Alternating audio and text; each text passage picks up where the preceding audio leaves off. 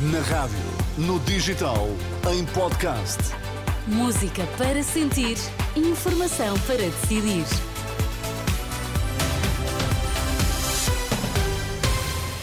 Notícias na Renascença Cristina Nascimento, títulos em destaque. Previsões do estado do tempo agravam-se para hoje e amanhã por causa da chuva.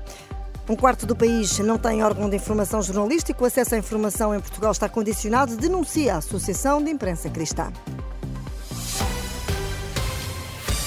Agravamento do estado do tempo. O Instituto Português do Mar e da Atmosfera incluiu Coimbra na lista de distritos sob aviso amarelo a esta hora por causa da chuva.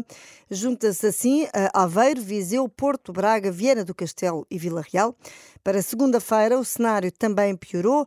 Subiu para 12 o número de distritos sob aviso amarelo, os mesmos sete de hoje, mas ainda Guarda, Castelo Branco, Leiria, Santarém e Lisboa. Face a estas previsões, a Proteção Civil já emitiu um alerta face à possibilidade de deslizamento de terras e de formação de cheias. No mar, para hoje, há sete barras marítimas que estão fechadas à navegação no continente e Açores e estão três condicionadas devido à agitação marítima. O acesso à informação em Portugal está condicionado e muitos portugueses não têm acesso à informação. É o cenário traçado pelo presidente da Associação de Imprensa de Inspiração Cristã. Em entrevista à Renascença e Agência Eclésia, Paulo Ribeiro explica que 25% do território não tem um órgão de informação jornalístico e que nessas zonas os poderes locais não são escrutinados. Nesta entrevista, Paulo Ribeiro acusa o Ministro da Cultura de nada ter feito na defesa da comunicação social e garante que a crise na global média é uma ponta do iceberg. Acho que o que nos mostra esta crise na global média é a ponta do iceberg. Se nós já estamos com 25% do território nacional sem escrutínio jornalístico, em que se passou de uma situação nos anos 90, 2000, onde todo o território nacional tinha mais jornalistas que profissionais de comunicação nos municípios, por exemplo, neste momento temos um paradigma totalmente oposto. Temos municípios com uma máquina de propaganda nos seus territórios, com técnicos. Uh, com um investimento pesado a passar propaganda legítima, não meto isso em causa, e em contraponto não temos eh, jornalistas naqueles territórios para fazer uma avaliação do trabalho que é feito de uma forma isenta. Paulo Ribeiro, presidente da Associação de Imprensa de Inspiração Cristã, para ouvir na Renascença depois das 10h30. Para evitar frustrações futuras, o Presidente da República decidiu devolver ao Governo o diploma sobre a procriação medicamente assistida. Numa nota publicada ontem à noite no site da Presidência, Marcelo Rebelo de Sousa considerou que a lei tem de clarificar de que forma se efetua a gestação da substituição.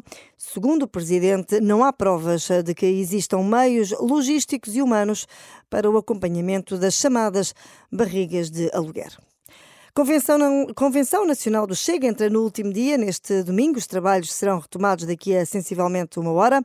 Ontem, André Ventura foi reeleito presidente do partido.